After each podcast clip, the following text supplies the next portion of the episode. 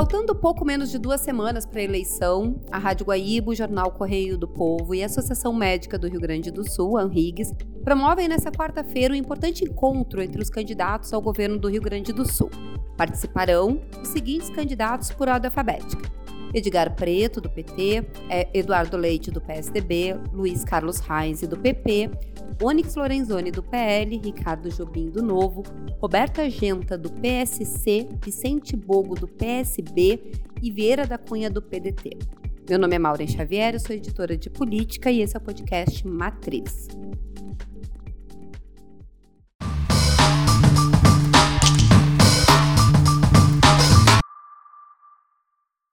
Poucos dias para as eleições e o clima começa a ficar mais acirrado. É nesse momento que ocorre um importante debate entre os candidatos ao governo do Rio Grande do Sul. E para projetar o que é possível esperar desse encontro, eu converso com a colunista de política do Correio do Povo e apresentadora do programa Esfera Pública da Rádio Guaíba, Taline Opitz. Taline, obrigada pela participação e já começo perguntando direto: qual é a importância de um debate desse tipo nesse momento na disputa aqui no Rio Grande do Sul? Oi, Maureen. Uh, oi para todo mundo que nos acompanha. Bom, é importantíssimo, né? O debate sempre é uma boa oportunidade para que os eleitores conheçam um pouco mais das propostas dos seus candidatos, especialmente aqueles eleitores que ainda uh, estão em dúvida e que não definiram uh, o seu voto. A gente não pode esquecer né, que as grandes vedetes, tradicionalmente, da eleição uh, são os programas eleitorais de rádio e TV e as inserções distribuídas ao longo das programações, mas, na prática, elas são, além de um monólogo, onde o candidato fala o que quer, sem a possibilidade de réplica ou questionamento, elas são feitas por especialistas contratados pelas coligações. Candidatos viram produtos.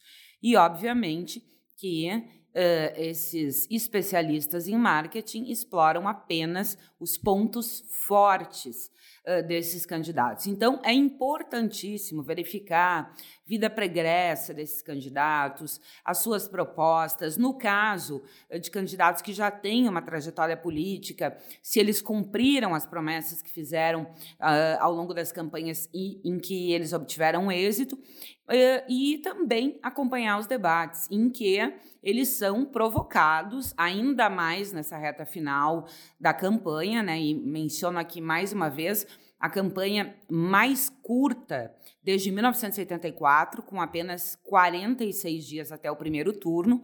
Então, é importantíssimo acompanhar e ver, porque os candidatos vão ser, sim, como tu mencionaste, o clima é mais tensionado em função da proximidade do dia 2 de outubro, e eles são provocados, e os adversários, obviamente, uh, uh, exploram os pontos fracos dos seus adversários. Então, é, a gente pode dizer que o debate, é, é, os candidatos acabam sendo despidos um pouco é, da questão envolvendo apenas né, os seus pontos fortes, como acontece no rádio, na TV e até mesmo nas redes sociais, que são uma ferramenta é, nova, é, já muito utilizadas em 2018, mas que cada vez mais ganharam um perfil de profissionalização. Além disso, Uh, a gente também uh, vai acompanhar, obviamente, ali o que a gente pode esperar, né, Maureen? É um tensionamento um pouco maior. Uh, nós temos candidatos que dividem alas eleitorais muito semelhantes e, portanto, estão brigando pelo voto do mesmo eleitorado. E vamos ver. isso é uma praxe, apesar da renúncia de Eduardo Leite ao governo gaúcho, ele tem que uh, defender uh, o, entre aspas, legado uh, que ele destaca né, durante os mais de três anos que ficou no comando do Palácio Piratini, e, claro, deve acabar sendo um alvo preferencial dos demais. A gente tem acompanhado isso em outros debates que têm acontecido também, que é mais ou menos escolher o alvo, né? E de quando tu tem que bater normalmente o telhado é, de quem, vamos dizer assim, está na gestão. O que tem acontecido no, e o que acontece normalmente em todas as eleições. Tem uma característica bem específica dessa eleição, que é a influência uh, da disputa nacional, que está muito polarizada. E a gente tem visto muitos candidatos se apropriando até dessa polarização Para fazer, para reforçar o seu nome, para reforçar suas bandeiras. Uh, tu acha que os candidatos tendem a trazer isso, tendem a daqui a pouco nacionalizar um pouco a disputa ou vai ficar mesmo concentrado na disputa local?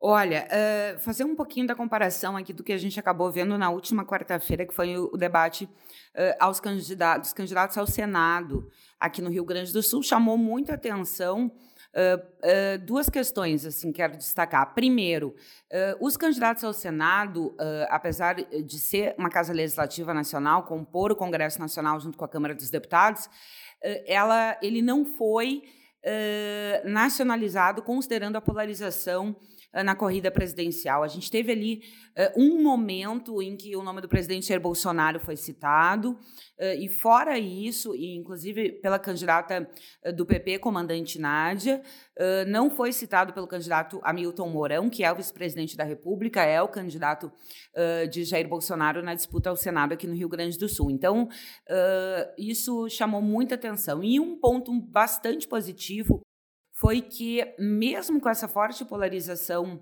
ideológica na corrida nacional, que obviamente tem reflexo nos estados, o debate dos candidatos ao Senado foi marcado por propostas em áreas essenciais e que é o que interessa à população: saúde, educação, segurança pública, geração de emprego e renda, desenvolvimento. Então, esses temas acabaram uh, uh, deixando em segundo plano as questões mais ideológicas no debate ao Senado. E eu, eu tenho expectativa, espero que isso aconteça, que a gente veja essa mesma fórmula também nesta quarta-feira nos debates uh, dos candidatos ao Palácio Piratini. A gente não pode esquecer, e aqui tem um fator é, em que a nacionalização da discussão vai acabar acontecendo um pouco mais, porque nós temos um candidato que tem como perfil na campanha e como praxe nessa campanha a vinculação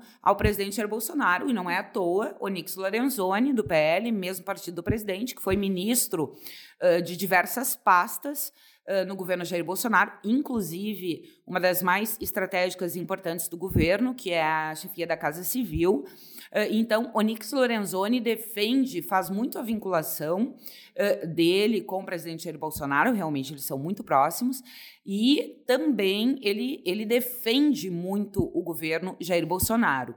mas nós temos também Luiz Carlos Reis, que é um candidato, candidato PP, é muito alinhado ao presidente teve um papel estratégico na defesa do governo Jair Bolsonaro, por exemplo, eh, na CPI da Covid, que a gente viu no Congresso Nacional, e também é bastante alinhado, né? E temos, não é impossível deixar de destacar, claro, Eduardo Leite tem também uma vinculação nacional, mas o PSDB pela primeira vez em 45 anos não tem candidatura própria.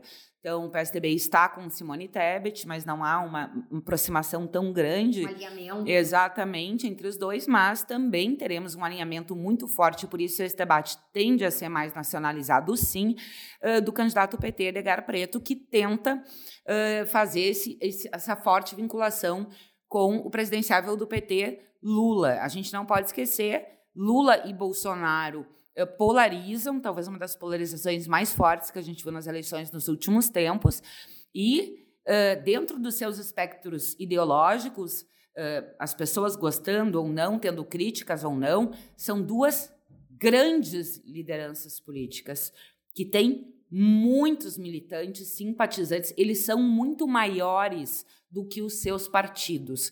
E é óbvio que os candidatos que têm um alinhamento e uma vinculação com esses candidatos que polarizam nacionalmente vão explorar isso no debate, pelo menos é a tendência.